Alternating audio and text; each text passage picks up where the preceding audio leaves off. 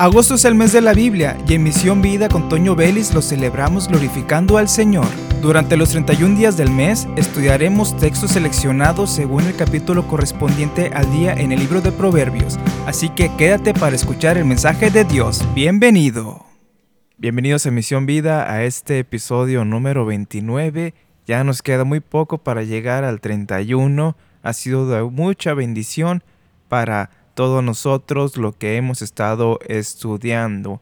El Señor es grande y maravilloso, que nos da enseñanzas grandes que nos han sido de tanta bendición y que nos han provisto de herramientas, como lo he dicho anteriormente, sobre la palabra de el Señor. Y bueno, ya estamos para iniciar el episodio 29, el capítulo 29 de Proverbios y si usted está escuchando este audio fuera de agosto o del año 2021 en el que estamos uh, en curso, le invito a que se quede a escuchar este mensaje corto sobre proverbios. Algunos versículos del capítulo 29. Estamos en la nueva traducción viviente y si gusta puede escuchar también los audios anteriores. Si alguien le compartió este audio, puede buscar en en internet, Misión Vida con Toño Belli, se encontrará muchas plataformas en las que se encuentran todos los audios anteriores a este, además de otros temas fuera de proverbios. Y así iniciamos con el versículo 22. La persona enojada comienza pleitos. El que pierde los estribos con facilidad comete todo tipo de pecados.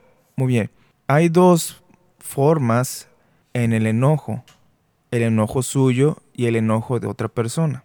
Primero vamos a tratar sobre el enojo de nosotros. Primero, bueno, entendemos que la gente suele ser prepotente, suele ser muy egoísta, pero a veces no lo son. Porque para justificarnos sí hallamos mil y unas razones para hacerlo. Y es algo que nos cuesta cuando somos jóvenes nos cuesta entender estas palabras. Y el enojo es algo tan natural a veces, pero con el problema de que nos controla a nosotros. Pero ¿cuáles son los detonantes de que haya ese enojo desenfrenado? Ese enojo que no podemos controlar y nos causa alguna cierta satisfacción en nuestra vida el hecho de que podamos expresar y sacar todo eso que llevamos dentro y explotamos y lo repartimos a todas las personas, pero sabemos a quiénes, porque a veces hay personas cerca que, que respetamos y que no vamos a decir alguna palabra o algo que nos haga quedar mal. Nos comportamos y guardamos la línea. Y ahí es un punto muy importante porque si podemos hacerlo cuando están esas personas, ¿por qué no guardar ese respeto hacia el resto de la gente? Porque podemos sentir mucha comodidad de explotar con la esposa, con los hijos, con los padres también, una falta de respeto hacia ellos, explotar y gritarles y reclamarles. A veces es tan fácil, a veces es lo más común en las personas y el enojo refleja mucho de nosotros, sobre todo la falta de dominio propio. Y eso nos ha dado el Señor, nos ha dado dominio propio, no un espíritu de cobardía. Y según de Timoteo 1.7 dice, pues Dios no nos ha dado un espíritu de temor y timidez, sino de poder, amor y autodisciplina. La Reina Valera 1960 dice, porque no nos ha dado Dios espíritu de cobardía, sino de poder, de amor y de dominio propio, y aplica en todas las áreas el dominio propio no en las que nos convengan, en todas. No podemos comenzar pleitos porque seamos egoístas y faltos de dominio propio, porque lastimamos a las personas que están cerca. Y bueno, ¿qué lo detona? La falta de dominio propio, el egoísmo, la ambición también por querer más y más. Y, y hemos hablado acerca de eso, que el que tiene y se obsesiona quiere más y más. Y esto provoca que pierda los estribos porque quiere más y no se satisface en su vida con nada porque está tan cerrado que quiere más y más. El que pierde los estribos con facilidad comete todo tipo de pecados. Hay personas que han golpeado a otros por asuntos sin sentido. Personas que golpean muebles, el televisor porque su equipo perdió. Cierran fuerte la puerta del carro porque están haciendo un berrinche. Si no saben, nos hemos visto demasiado ridículos cuando reaccionamos de esa manera. No nos vemos más hombres, más masculinos. Al contrario, nos vemos como niños caprichudos. Y delante de Dios no está bien. No hay control en nuestra vida.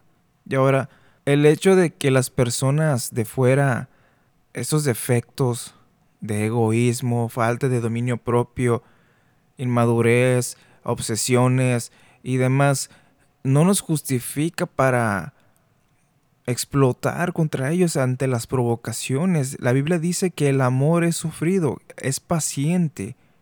Y sí, es difícil. Yo, yo, yo sé que usted está pensando que está muy difícil no reaccionar así. Y sí, es importante aclarando que hay que poner un alto y defender lo nuestro, claro que sí. Pero no caer ante la provocación y perder los estribos por esas personas. El hecho de que ellos sean así no nos justifica para nosotros reaccionar así. Es más prudente huir del peligro que quedarse ahí a hacerle al valiente. Dice el versículo 23, el orgullo termina en humillación, mientras que la humildad trae honra. Su orgullo, el orgullo de la otra persona, al final nos hace quedar mal, nos hace sentir mal con nosotros mismos porque cometemos errores y tenemos que pedirle perdón al Señor, perdona a las personas que hemos herido, perdona a las personas a las que han sido objeto de, nuestra liberación o desquite de lo que hemos traído desde casa y más como líderes, sobre todo en estos textos que van dirigidos al, rey Ezequías y también para el liderazgo, pero que aplican también muchos para nosotros y en este caso sobre todo, o sea, no es la excepción. No podemos externar hacia los demás lo que tengamos en nuestro interior. Si nuestro corazón, nuestro espíritu es demasiado explosivo, sométalo al Señor. No sea como un músico que se platica que de un golpe destrozó el parabrisas de un carro para lucirse, pero por dentro estaba molesto. Yo en una ocasión de adolescente estaba demasiado molesto y fastidiado y y en, un arranque le pegué una ventana y me corté la mano con la ventana. Y repito, cuando hacemos ese tipo de cosas, cuando nos exhibimos sacando ese enojo, ese veneno, que aparte de mostrar lo peor de nosotros, quedamos en ridículo. El orgullo termina en humillación y más terrible cuando esa humillación viene de parte de Dios. Mas el altivo mira de lejos, la humildad trae honra. Hermano, sea fuerte ante esas provocaciones. No importa de quién vengan. Aun si sus hijos lo quieren provocar, explotar por sus acciones, antes de tomar una corrección, tranquilice su espíritu, tranquilice ese o calme ese enojo que lleva, porque hay disciplina a desquitarse.